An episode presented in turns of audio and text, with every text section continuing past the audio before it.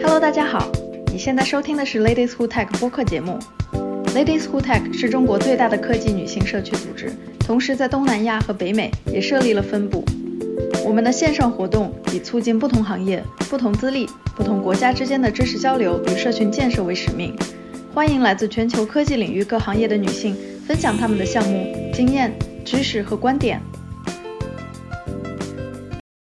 今天我们会有 Donna 作为我们的嘉宾，她目前就职于天猫商城，在营销分析和营销数据领域有五年的工作经验。Donna 会给我们分享呃 data 在营销领域的应用。然后接下来我就把麦交给 Donna。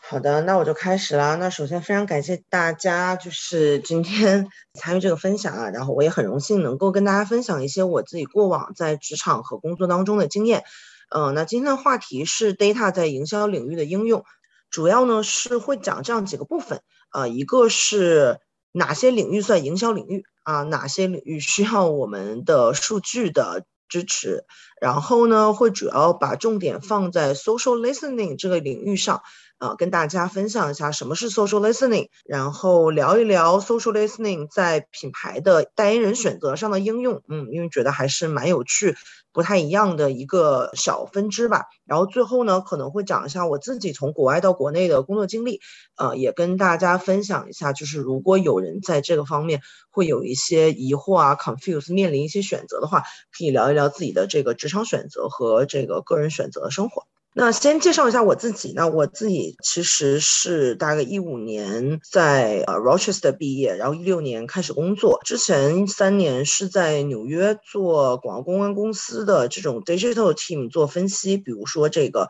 媒介投放的分析啊，然后 social 的所有内容的分析。那回国之后，在上海是在 focus 在 social listening 这个领域上啊。后面我们也会讲什什么东西是 social listening。然后现在是在杭州，在天猫工作。那我们首先想说，营销领域的 data 的应用其实是非常广泛的，因为整个大的营销领域有非常多的相关的 relevant parties，其实都会去用到数据。那它主要可能分为这几块啊，其实主要可能是四个。呃，领域一个是品牌方，一个是代理商啊，也是我们的 agency，然后一个是可能第三方和平台方。那品牌方呢，大家其实就比较好理解，就是啊，像什么呃雅诗兰黛、欧莱雅、巴呃兰蔻，就这些所有的我们所谓的品牌，它是要去用数据去驱动它的营销的。而且其实现在有很多品牌都越来越重视 digital 领域的这个数据的应用，其。中品牌方有哪几个大的部门可能会用到这个数呢？首当其冲就是它的 digital marketing 部门。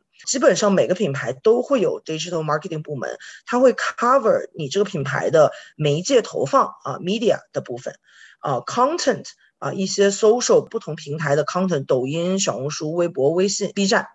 然后呢，还有一些这个 CRM，就是我自己私域的。啊，这个数据，比如说我的会员信息，啊，我会员所有的购买记录，所有的这些东西，其实都会呃，品牌方来掌控。第二个部分就是品牌的 EC 部门，就是电商部门 e-commerce。那电商部门也有大量的数据，它包括 EC 的 operation 和 EC strategy，区别在哪儿呢？区别在于 EC operation 其实它更多的是日常的运营，在国内的话，品牌其实是很多交给自己的呃代运营公司来做的，那他们会日常监测你的店铺的情况、流量啊、流水啊、成交，然后不同的产品的这个转化，然后以及你投放的各种站内的一些营销工具，然后。营销手段，那 EC strategy 呢？可能更多的是站在更高的层面上，说我我今年到底这个电商生意要怎么做啊？我可能我我百分之多少放在天猫，百分之多少放在京东啊？我可能总体的 budget 要去怎么设置？我所有的 SKU 这么多货里面，我要怎么去搭配啊？可能是 EC strategy 的。不管是哪一个部分，EC 是一个，就是电商是一个非常非常重数据，它基本就是以数据为。导向为决策点的一个这个品牌方的部门，那除了 digital marketing 和 EC 这两个本身我们看起来就知道它非常呃需要数据部门之外呢，还有几个呃数据相关的部门，比如说 CMI 或者 CMK，其实它都做的是消费者研究这件事情。欧莱雅。的集团是把这个部门叫做 CMI，宝洁这种集团是把这个部门叫做 CMK，其实就是 info 呃这个 insight knowledge 就在这个缩写上有些不同。这种部门它其实通常是需要对消费者进行研究的，而且它通常是这种大集团才会有的部门，它可能不是服务于某一个品牌，而是它服务于整个集团旗下可能二三十个品牌，去帮助大家从嗯新品研发到新品上市。去找到消费者真正喜欢的点，因为其实对于特别是快消这个领域的商家品牌方来讲，消费者的看法是非常重要的。所以 CMI、CMK、CMK 这种部门也会有大量的数据啊，消费者的数据，不管是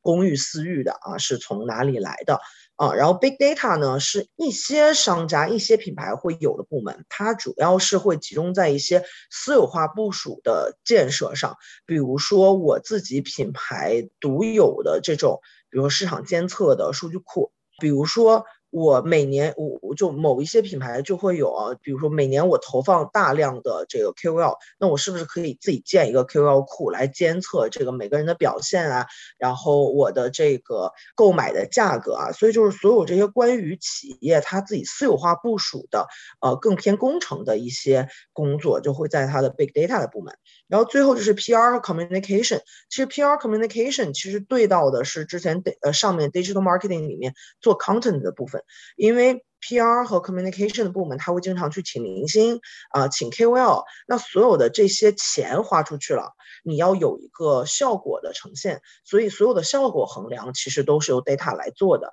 那当然也会去有一些预先的 data 的 research，去看到我到底请哪些 KOL，我请哪些明星啊，他们应该发些什么样子的内容。所以品牌方的这个部分大概就是这样。代理商呢，就是品牌的乙方啊，他会有更多的人力和精力和专业度去做相关领域的工作。那比如说，我们的广告公司就会分 creative agency 和 media agency，就是一个是做创意的啊，一个是做这个广告投放的。PR 公司它也就是成为就是品牌方的乙方嘛，就是它有专门的 PR agency，还有那种。只负责采买的，比如 KOL buy 的 agency，或者是一些 MCN 娱乐公司，我觉得他们都其实统一可以归到这个里面。他们在做专业的人做做专业的事情。大家在数据的应用上，其实跟品牌方是差不多的，只是说当你去寻找这个领域工作的时候，那是分甲方的工作和乙方的工作这样来做的。呃，代理商的工作会更执行，会更落地。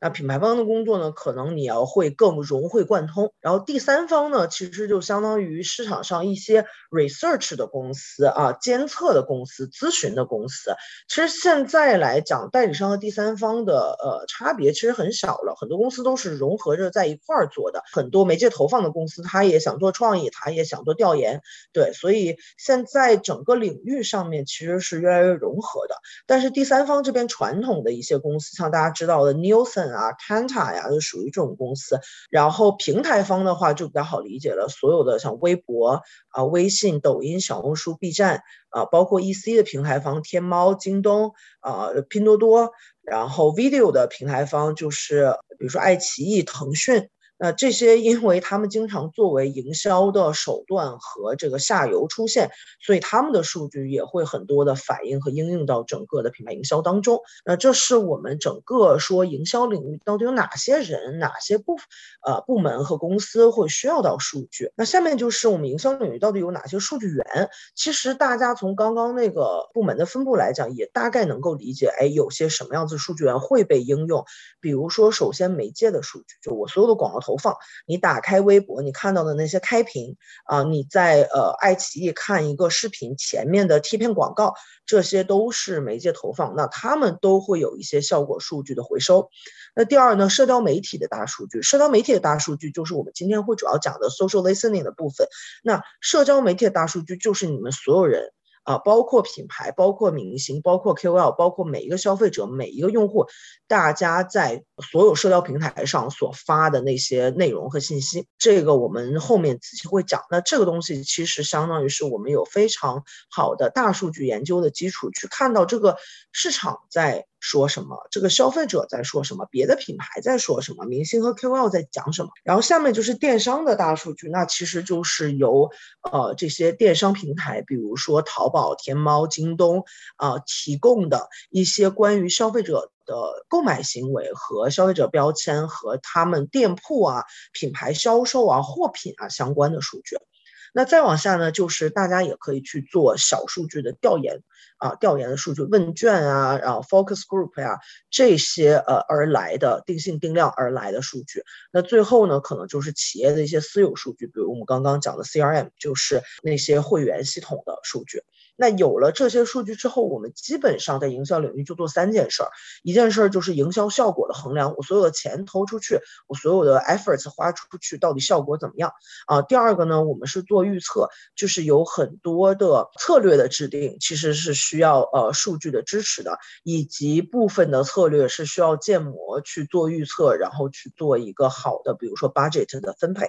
那最后呢，还有一个很重要的点就是行业和市场的研究，消费。者的研究能够去 inspire 我的品牌、我的产品、我的营销到底下一步去往哪里走啊？这是整个营销领域啊数据的数据源。那下面我们就可以 zoom in 到其中的一个部分，就是我们刚刚说的社交媒体的大数据。那它其实。英文来讲就是叫 social listening 嘛，中文可能叫社会化聆听，但其实大家好像也没有在讲中文，就是在国内国外可能都是统一用 social listening 的这个 term 来去称呼这件事情。其实它的本质就是你从社会化的媒体的大数据当中去提炼有效的信息，去 serve 品牌的研究的 purpose。那我们这个 social listening 能干什么呢？其实就是干下面这几件事儿，比如我衡量社交媒体营销的效果，我请明星帮我发微博，请 KOL 帮我发小红书，然后大家发抖音，我所有这些东西投出去，我到底获得了什么？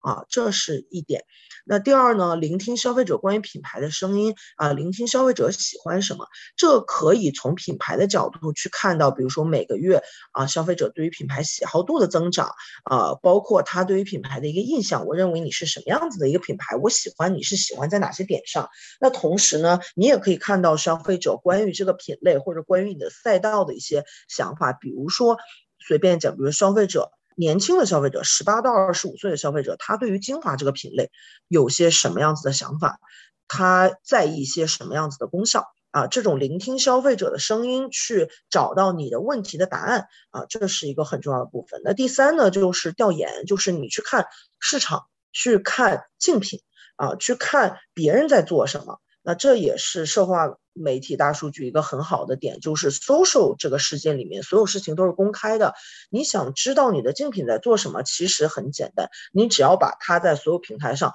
发的东西全部抓回来，然后再。呃，有条理的去做分析，你就能够很清晰的还原你的竞品现在在市场上的营销策略是什么样子的。那当你放大到整个行业和整个整个品类的时候，你就很清晰的能够知道这个整个市场大家都在做什么，往哪个方向去走。下面呢，就最下一个就是代言人和 KOL 的预筛选。那这个其实是也是。Social listening 的一个比较主要的应用方向，就是呃明星的数据和 KOL 的数据基本都留在呃他自己的社交媒体平台上。这个人到底带货能力怎么样？他的粉丝号召力怎么样？他是一个什么样子形象的人？啊，他的粉丝是什么样子的画像？啊，然后 KOL 它会有擅长什么不同方向的 content 的输出，那所有这些信息其实都是可以从 social listening 得来的，那你也就可以用这些信息去帮助你的品牌去做啊这个相关的一些筛选。那下面最后一个就是公关的领域的应用，不一定是公关危机嘛，就是呃日常来讲，可能你会有一个出于公关的目标去监测我品牌的这个名声。对吧？这个其实跟衡量消费者的声音是很像的。那当你有危机的时候，其实你也要去量化你的这个危机的情况，去看到它大概现在处于一个什么样子的态势啊？这个危机下有哪些机会点，有哪些红线不能碰啊？所以这些东西也是因为我们能够听到广大所有呃消费者和呃网民的声音，那它能够帮助品牌去做很多类似的判断。接下来我们说啊，我们说做了这些呃，就是有这些可用的方向、可以应用的方向空间之后呢，我们到底怎么来做 social listening，对吧？这它到底是个什么东西？那我们可以首先从数据源的角度去看一下。那 social listening 的数据源其实基本上就是这几类，首先是文本，大量大量的文本啊，你在每一个平台上所发的每一条内容啊，所有人在这些平台上发的所有的内容啊，都会被抓回来。那这是 social listening 最重要的一个数据来源。那这个数据来源呢，其实涉及到很多跟平台的合作啊，比如说像像微博这种平台，它就把自己的 API 卖的非常贵，那它可能只有一些跟它有战略合作的大的公司才会。呃，大的第三方的数据公司才会有非常全的微博的数据。那比如说小红书，它可能是一个更好用爬虫去爬的呃一个平台，但是它也有很好的反爬机制。你可能如果你是采取爬虫这种不是 API 的形式的话，你要每个月跟它的反爬机制做斗争。包括抖音可能会想说，哎。大家会想说，我这个这个音频，我这个视频到底要怎么融入这个体系？那首先我们可能会有音频的转译，对吧？音频拿下来，所有它的口播抓下来换成文字。但是因为视频它一般都会有背景音乐，它会很打乱你的这个音频转译，所以也会有图片 OCR 的方式。就 OCR 就是呃视觉就是图像 optical character，就是呃。视觉图片上的文字，然后转成文本嘛，那也会有这种，比如说我把你的视频直接每零点五秒切片，切成五百张图，然后把这五百张图，因为抖音的视频全部都是有字幕的嘛，把这五百张图的字幕拉出来啊，也是有这样子的。所以就其实从文本的获取上，大家会有各种各样子的方式，呃，但是通常来讲。呃，会有技术的同学帮大家去解决这个问题。我的话，大大多数还是处在一个更前台的位置去做这个。解决方案和策略和分析的部分，那我们有很多非常 hardcore 的技术的部分，建模的部分也会有专门的模型团队和技术团队和产品团队去完成。那除了文本之外，其实 social 的数据还有你本人的这个公开的用户的信息，比如说你的账号的名字啊，你关注了谁，你你可能在微博上或者在那里填写的一些这个喜好的信息。对，然后以及用户的行为，就是每个帖子的转评赞，对吧？我我们所有的这个这个，比如说什么超话发的这些这些东西啊，我观看过的这些 video 啊，这种类型的行为的数据，就是这样子，是我们 social 的数据源。那 social 有了这些数据源之后，都做些什么分析呢？主要就是以关键词为核心的文本分析，因为你就可以想见，它是一个非常大的文本库啊，每个人把。大家抓发的东西抓出来之后，我想要去研究什么，我就构建一套关键词，然后在这个茫茫大海当中把我想想研究的那堆东西捞出来啊。后面我们会有一个例子啊，以这个关键词为核心，把这个东西捞出来，然后基于你分析的不同方向去做不同的分析啊，观点的提炼、情感的分析等等，然后呢，以及以用户。啊，以画像为核心的用户分析，你到底关注谁呀？你喜欢什么东西啊？你多大呀？啊，每一个明星或者 KOL 他背后，呃呃，这个到底是什么样子的粉丝人群啊？这样子的分析，那所有这些分析当然都要有一个量化，那这个量化就是由你这个文本和用户上面所带着的数据去做判断的啊。比如说品牌，我这个品牌这个月。发了五个帖子，获得了十万的点赞。那个品牌发了一个帖子，获得了一百万的点赞啊！所有这些数据，其实其实是帮助你去判断所谓的趋势、热点、量级、大小、分布这件事情的。所以，social listening 总体来讲，就是我们研究的主体是文本，以及从文本当中提炼出的观点和内容。那你研究的方式是通过用数据把这些文本做量化啊，然后来去看。到底你要解答的那个问题答案是什么？所以你的研究思路基本上是首先确定你要研究什么，然后确定你研究这件事儿你需要什么样子的数啊，然后你这个数要怎么用，分析框架是什么样子的，然后去看数的过程当中能够找到说，哎，这个数据告诉我什么？谁高谁低啊？趋势是如何？我怎么样去切分这个数据，有更加细致化的一些洞察？那最后你还要去落到哦。它好它不好，那背后的原因是什么？同样两篇帖子，一篇就特别爆，一篇特别不爆，那它这个背后是因为它 content angle 讲的不一样，还是因为 KOL 的属性不一样，还是因为他讲故事的方式不一样？这里呢，其实就是把数据和我们真正的一些呃。呃，怎么讲？策略的分析、内容的分析去做结合，所以 social listening 其实，嗯，我觉得它不是一个传统意义上讲的非常 data 追呃 data heavy 的一个工作，它是由 data 拉出来洞察，能够做判断，然后其实需要人的经验和对内容的感知，去找到这背后到底什么样子的策略导致了这样子的一个数据结果，它是这样子的一个一个过程。那我们接下来可以看一下例子啊，比如说我们经常遇到的一个 social listening 的课题就是，哎，我要去看一下我的竞品，它上月它都做了些啥，对吧？我们可以看微博，可以看小红书，可以看抖音，我们就随便啊，以微博举例，我们以兰蔻这个品牌举例，说，哎，我就要看兰蔻它上个月在微博都做了些啥，他们品牌最近在干嘛？那首先，我们可能想说，我如何？第一个问题是我如何把兰蔻品牌的行为和兰蔻品牌在消费者当中反馈，从茫茫的微博数据当中抓出来？那首先叫做制定关键词词组，比如说兰蔻这个品牌名，对吧？它的品牌中英文名，它的代表性的 SKU，比如说什么小黑瓶、极光水啊，全部都放上去。它最近在做的一些营销 campaign。啊，这个 hashtag 下所有的东西全部放上去。那当你有了这些关键词组之后，你就可以从微博的茫茫大海当中把这些提到这些关键词的 post 拉出来。那这就构成了你的研究的一个呃样本的铺，就是里面全部都是微博上个月呃跟兰蔻相关的这些 post。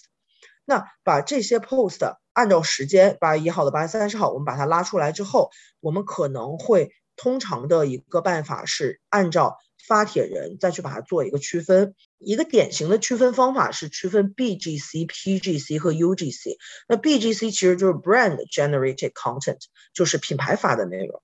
PGC 呢就是 Professional，对吧？就是呃一些 KOL 啊，一些专业制作的一些不是 Authentic 的这种内容。呃，UGC 呢就是 user generated，就是我们消费者，我们普通的网上冲浪的用户，那我们发出来的内容，其实这你是可以去根据发帖人这个账号的粉丝量去做一个很好的区分的。那把这个区分之后，你就可以得到有效的信息是 PGC 告诉你，兰蔻都找 KOL、找明星、找这些有影响力在投有影响力的人在投什么。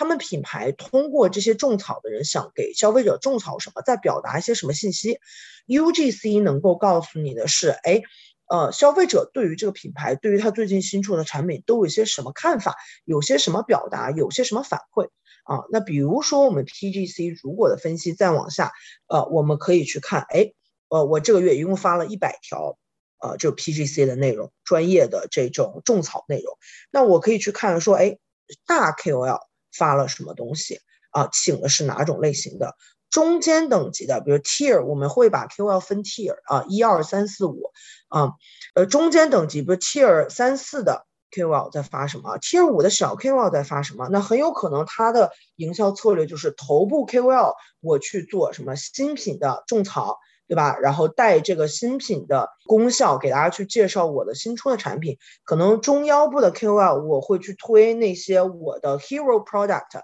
我的兰蔻一直以来的小黑瓶产品，然后可能去做一些小黑瓶产品跟近期的啊电商节的一些营销的呃简介啊，就是有一些什么小黑瓶打折啦，然后或者是有一些什么 IP 的合作啦。那可能我尾部的 KOL 就是。发那种呃亲身试用的那种图片，然后去给大家讲这功效有多好。我自己是什么敏感肌，我是干皮，我从自己的肤质来讲啊，有些什么样子的呃感受。所以就是你能够通过去分析这些内容，并且把这个内容啊按照不同的分类越拆越细啊，这个要看你自己的分析思路，把它越拆越细，能够去还原这个品牌原本在投放这些内容的时候的策略和想法，以及你能够通过这些所有帖子的 engagement，它的转评赞，你能够看到谁表现好，谁表现不好。那表现好的背后的策略是什么？表现不好的背后策略是什么？你如何去借鉴这些好的玩法？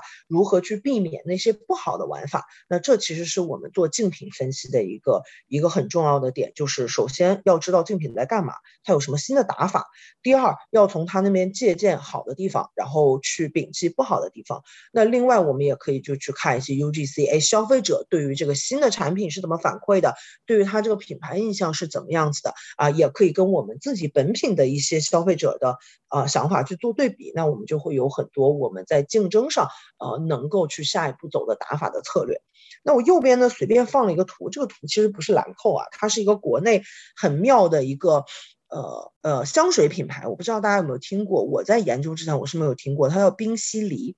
然后这个品牌它在小红书飞速的长大，然后它能够在六一八去年六一八的时候成为香水整个赛道的 GMV number one，就是销售额的 number one，超过所有的国际大牌。那为什么？就是一个很重要的点。我们说很简单的一个分析的话，你把小红书上。因为你可能先看到说他他全网的帖子，哎，小红书最多，那把小红书的帖子拉出来，排除那些没有用的信息。做成一个词云的话，你就能够看到它到底吸引消费者的点在哪里啊？比如说这个鎏金，比如说这个颜值，比如说这个味道，比如说他所谓打的情人 lover love vacation 男朋友喜欢少女心，所有的这些点，能够从一个词云，然后再去下钻，去看到它真正内容做了些什么，策略是什么，然后还原到哎，这个香水一个国货的香水，它凭什么卖这么好？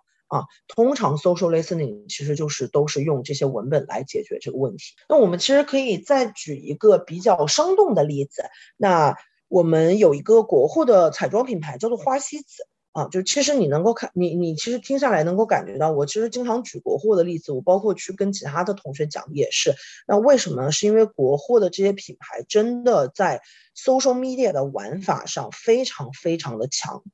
哦，因为它不光是靠砸钱，也是他们非常懂，呃，种草这件东西要怎么玩。那这一点其实很多国际大牌现在是在向国货学习的。那包括也有一些国际大牌是玩的非常好的，那也有一些国际大牌是比较掉队的啊。但是在整个国内现在的营销场里面，嗯，social 的营销，然后 social 的玩法。你玩的好，其实是对你的生意非常有帮助的。那我们说花西子这个品牌，就是在 social 上非常，呃，玩的好的品牌。那它有一个可能不是特别广为人知，但是，呃，我觉得通过，呃，social listening 研究发现，它一个非常好的打法叫做它的营销总是跟平台的算法和平台的 context 结合起来的。那首先讲算法这件事情，我没有放在 PPT 里，因为数据还是比较保密的。那可以给大家讲一下，我们在当时做花西子研究的时候，我们对比的是花西子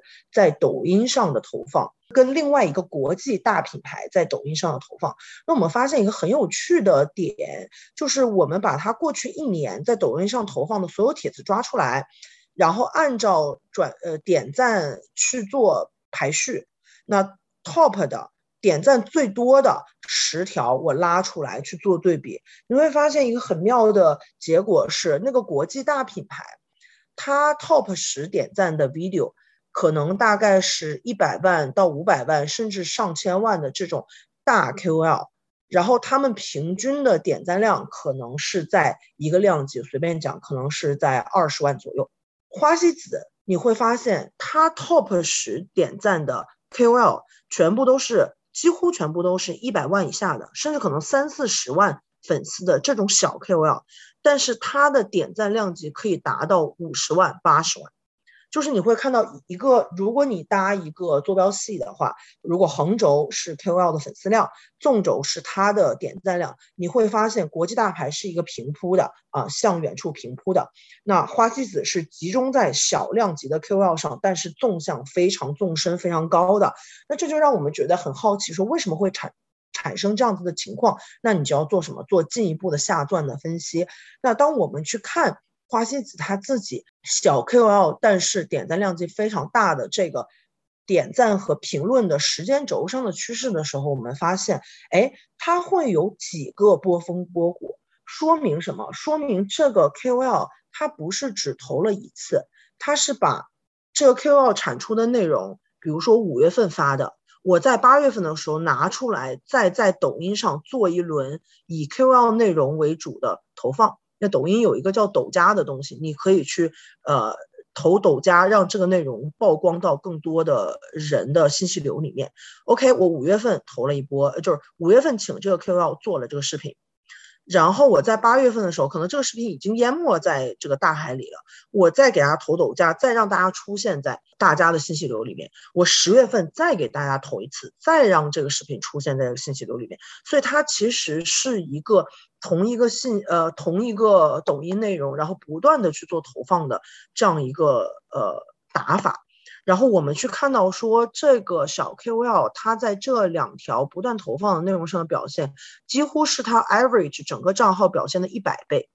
那这就 confirm 了我们对于这个打法的一个猜测。那下一个问题是什么？就是你要自己问自己，他为什么要做这样的打法？他为什么一个 content 投来投去，而不是选择像其他品牌一样去做很多呃不同的 content？那原因，这个答案其实就在抖音的算法里面。因为抖音本身它就是一个，如果是好的内容，就会获得更多平台流量分发的这样一个算法。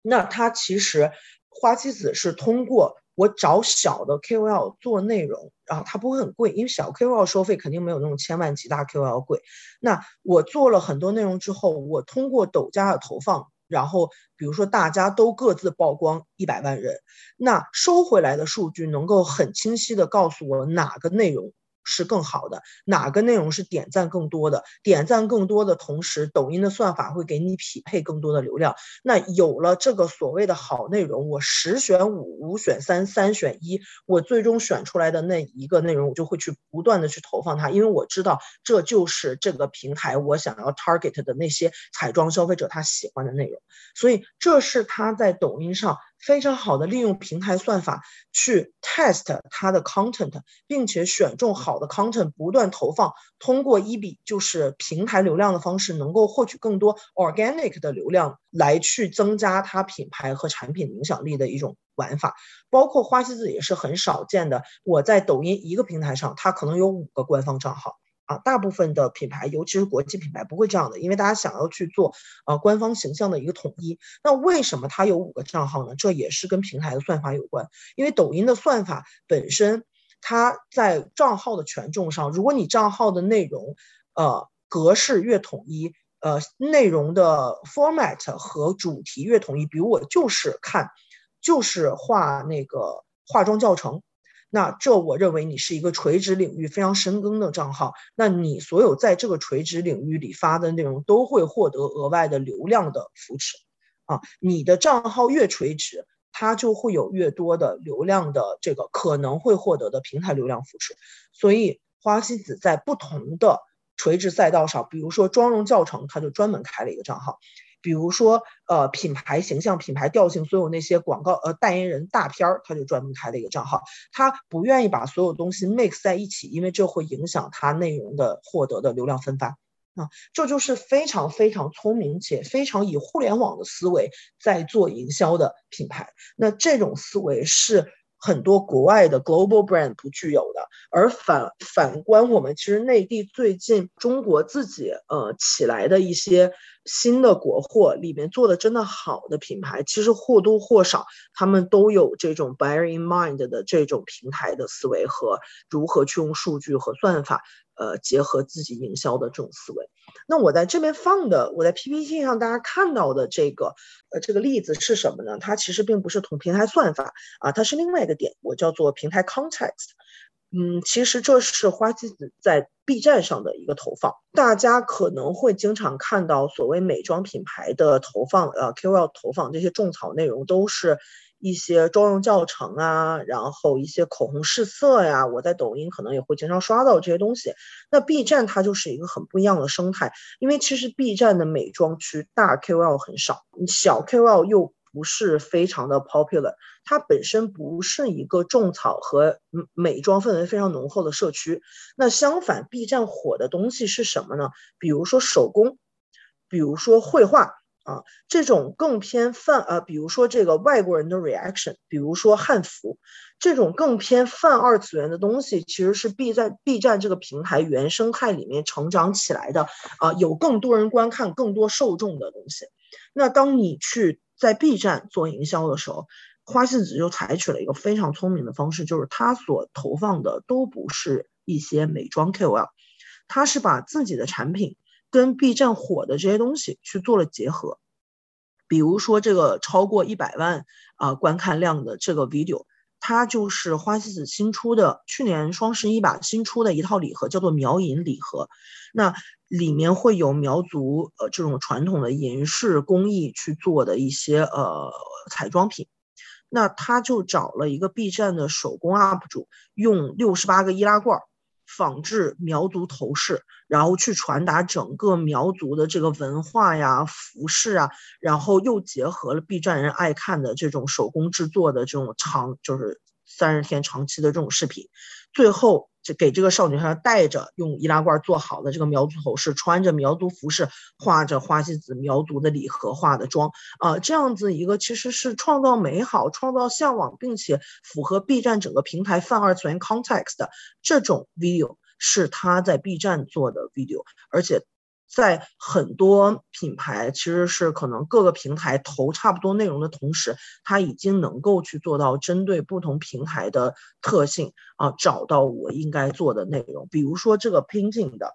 呃的 video，它其实是一个更有趣的点，就是它用彩妆画画。就是用口红、用眼影去把原本可能这个绘画博主啊擅长的一些画，把它画出来，画一个苗族少女啊，而且还有你你看这个封面图像，就是他就拿一个很漂亮的口红在那肉疼预警，其实他本身的呃文语言的表达也很符合 B 站的语言的体系，他自己呃二泛二次元原生态的这些语言体系，所以整体来讲，当你去看，当然是当我自己。去年去看花西子在全平台啊各个不一样的地方的玩法的时候，我自己真的是非常 surprise，就是对从 social listening 去挖掘它背后的营销的打法和它的营销策略，我真的是很惊讶，就是已经有领先的品牌就是在营销上做到这么呃 digital 啊这么。跟平台算法和数据去做结合，啊，跟平台的特性去做结合，我觉得是很难得的事情。然后也不怪人家，真的是在两年内就做成了中国可能非常 top 的，能够跟呃像什么雅诗黛、欧莱雅、兰蔻这些大品牌去比拼啊营销额的这么一个品牌。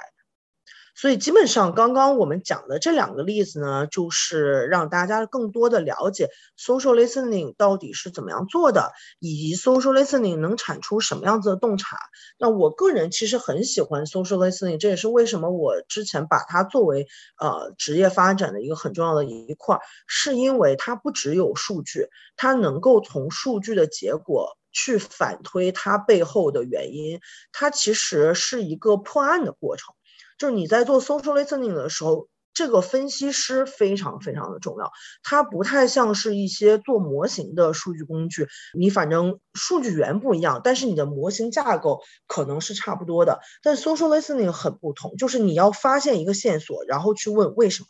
然后再去做更精细化的分析，然后再发现线索，再去问为什么，就很像大家玩探案游戏或者是剧本杀的一个感觉。那这是我非常喜欢 social listening 的一个点。而且，如果你是一个逻辑思维非常好的同学，或者你是一个呃非常有自己的见地和洞察，能够。抽丝剥茧的去找到背后真相的这样一个同学，你在这个 social listening 的领域，你会获得很多大量的信息、大量的策略，你能够提供给你的品牌有非常多的洞察和有用的见解。那这个东西真的是我看到过的不一样的分析师的水平，是能够有天差地别的表现的。那可能还是要讲一下，就是说什么样子的同学会适合来做 social listening 啊？如果大家感兴趣的话，那首先我觉得，虽然它也是。呃，就是首先它是个数据分析领域的工作嘛，所以你首先要对数据是敏感的，你要知道这些数能干嘛，能被怎么样拆分，能被怎怎么样去做计算。包括我们其实有一些大的项目背后是要 involve 我们的建模的团队一起来看的，比如说我们之前有个项目就是小红书。大家很多所谓的网红爆款都是从上面起来的。那请问小红书大概要投到什么样子的一个程度，叫做它能够爆款？这个背后的这个边际递减的那个效应的那个点在哪里？他希望得到的结论，比如说客户希望得到的结论是，小红书可能大概要两百万左右，我能培养一个爆款。那如果我只有五十万，我就压根儿不要去做这件事情。如果我有三百万，那我知道我投到两百万，基本上就要到那个边际地点的那个那个点了，我就不要再投了。那这两百万当中要怎么样去拆分？我应该以什么样子的呃？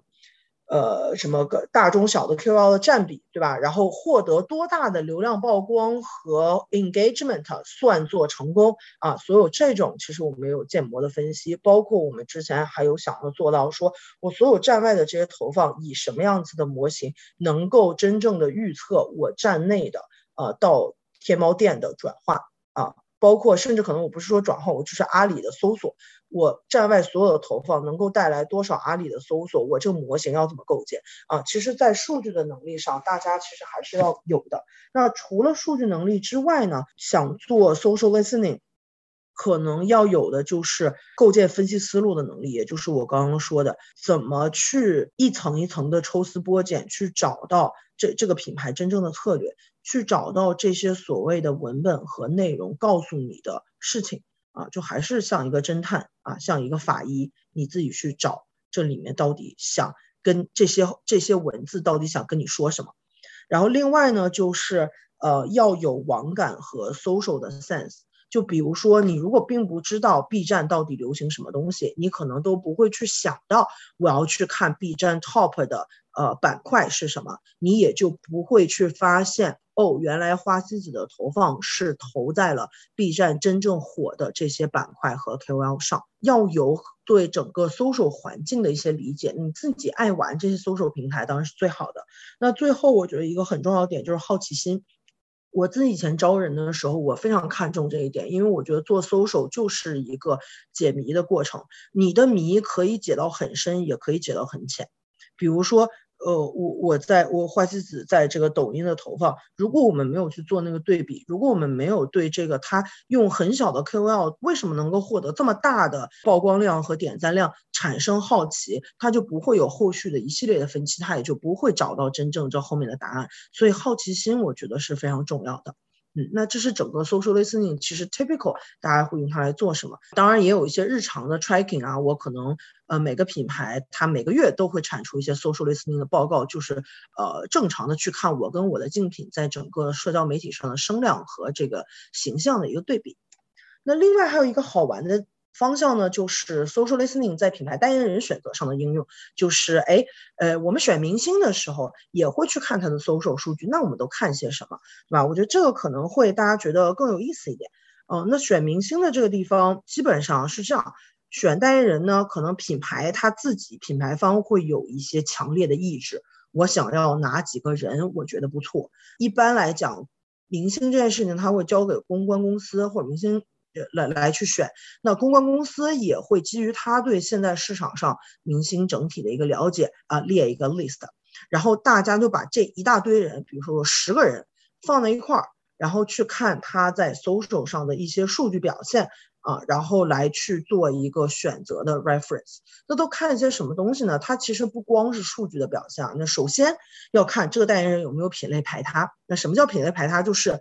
我跟 SK two 签了一个那个呃代言了，那其实基本上面部精华我就都没有办法再代言别人了啊。面部彩妆也许可以，但这个就是要看品牌跟艺人签的这个合同。那护手霜啊，也许可以，body 也许可以，对吧？服饰可以，所以是否有品类排他这件事情是在选代言人第一点就会被去看的，就是这人能不能用。接下来就是去看一些呃流量上的数据，比如说他的粉丝量啊，他的视频平均播放量啊，转评赞啊，这些可能大家都知道。如果大家混粉圈的话，其实也会知道很多粉丝在做这些数据。那做这些数据给谁看？就是给品牌方看，给那个综艺或者影视的选角的人看啊，去看你的流量的情况。接下来呢，当然也要看你的粉丝的情况。比如我这个品牌，我就 target 是中老年人。那我就不会去选一个粉丝画像是在这个初中生、高中生这样子的一个流量 idol 的粉丝，这个就可能是要去跟你品牌的 target audience 和这个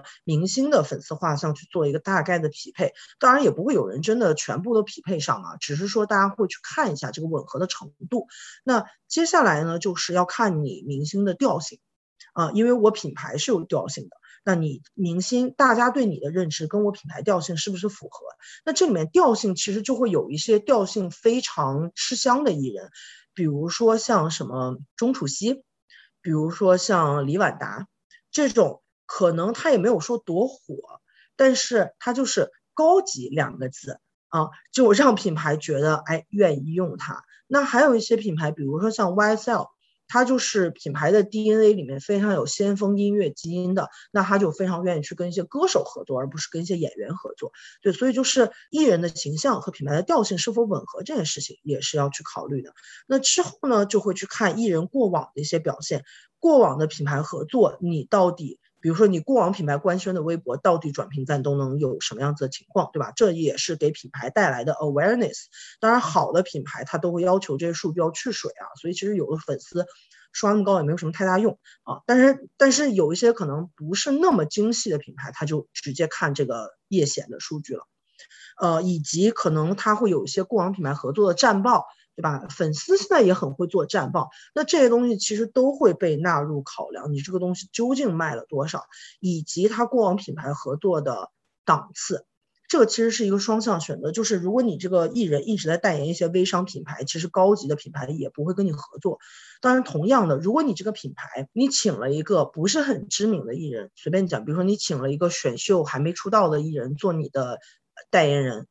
那你以后再想去谈一些真正的有 quality 的演员的时候，他们会看你过往的代言是谁，他会觉得我跟他不是一个咖位，不好意思，我不能接这个代言，所以会有这样子的过往表现的呃。这个过往商务表现的选择，那也会有你过往作品的表现，就是你是不是一个真正拥有作品的艺人，那，你是不是在这个行业真正有成就的艺人，啊，以及你是不是有热播剧在播，啊，这个就是热播剧在播，这个 timing 其实非常重要，就是基本上大家去想要合作艺人的点啊，就嗯，从演员来讲，可能是两块，要么你有热播剧在播，要么你可能你的存货里面有待爆的剧。啊，这个存货是什么意思？其实就是你现在拍完的，或者是呃马上要播的剧里面，大家押宝押在了这个剧上啊。就比如说曾经的《陈情令》啊，对，比如说今年你大家可以看到肯德基啊压了，很明显的压了这个啊师尊的那个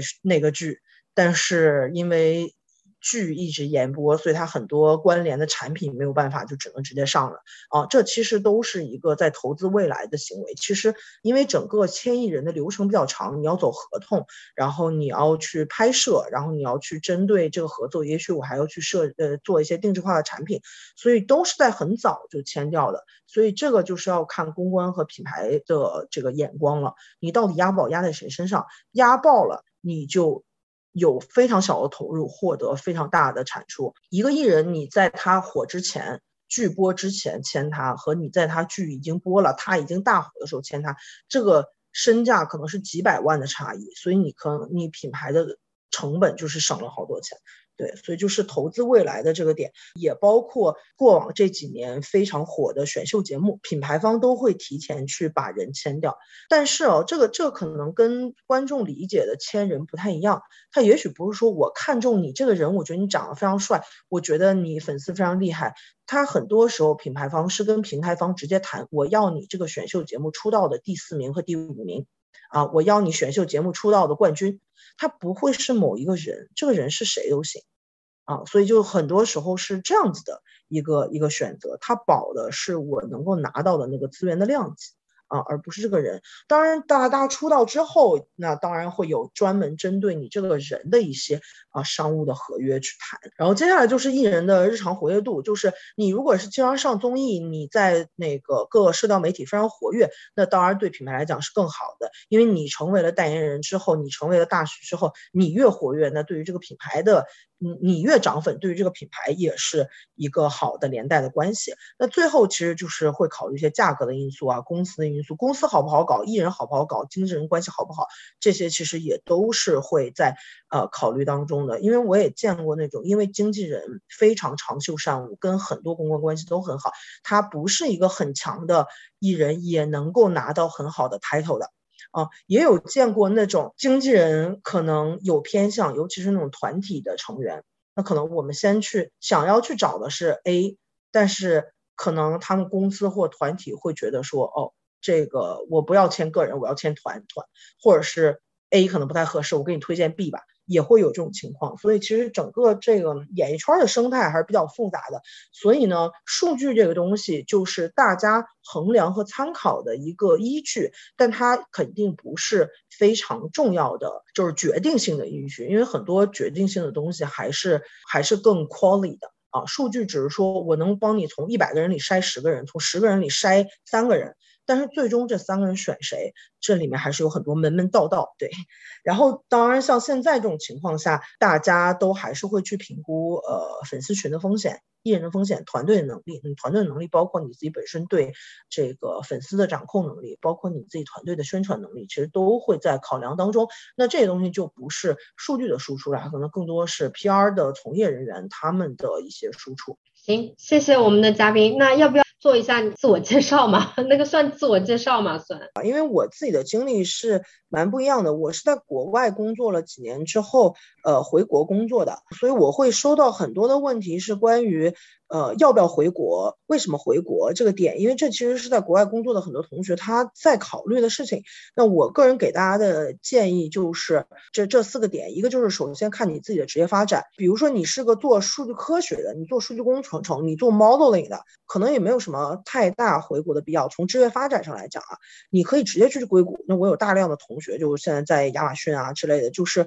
他们都走在了 coding 和 modeling 的这条路上。那我自己选择的这条路是更偏营销的这条路，它需要很多的营销的 sense 啊，对这个 social 语境的了解，对整个呃人文和是这个社会背景流行什么这些东西的了解，在这一点上，我在国外其实这会变成我的一个劣势，我在国内它会是我的一个优势，所以从我自己个人职业发展来讲，就是在这一点，我在国内的。呃，发展速度和发展的高度会更好，所以这是你要根据自己的职业发展去做判断。第二就是根据你自己的个人生活习惯，你是一个整个生活方式更西方的人还是更东方的人？我有那种非常喜欢，比如说非常喜欢 party，然后也很喜欢电子音乐，之前在 Google 工作的同学，然后很喜欢 hiking，然后出去。Barbecue，那他整个的生活方式很跟当地的生活方式贴近，我觉得你就可以获得一个很快乐的生活。那对于我自己来讲呢，我的喜好是看小说、看动漫，它是一个很中国且很东亚的生活方式。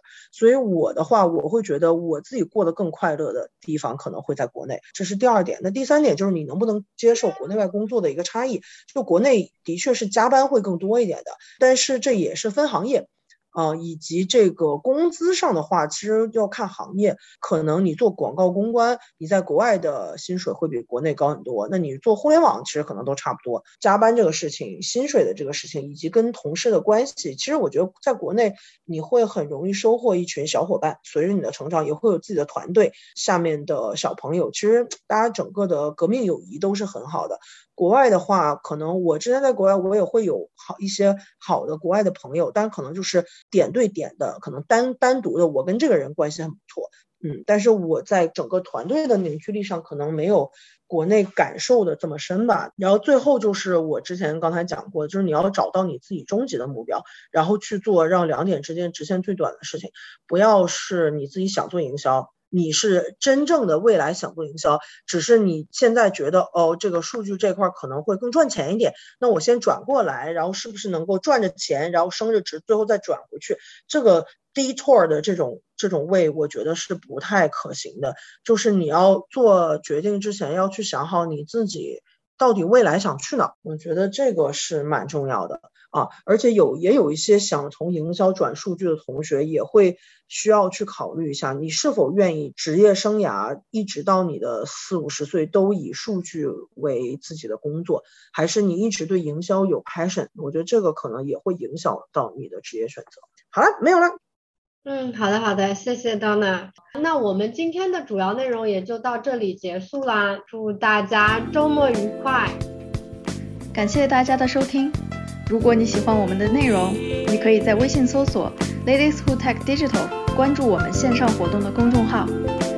欢迎大家留言评论与我们互动。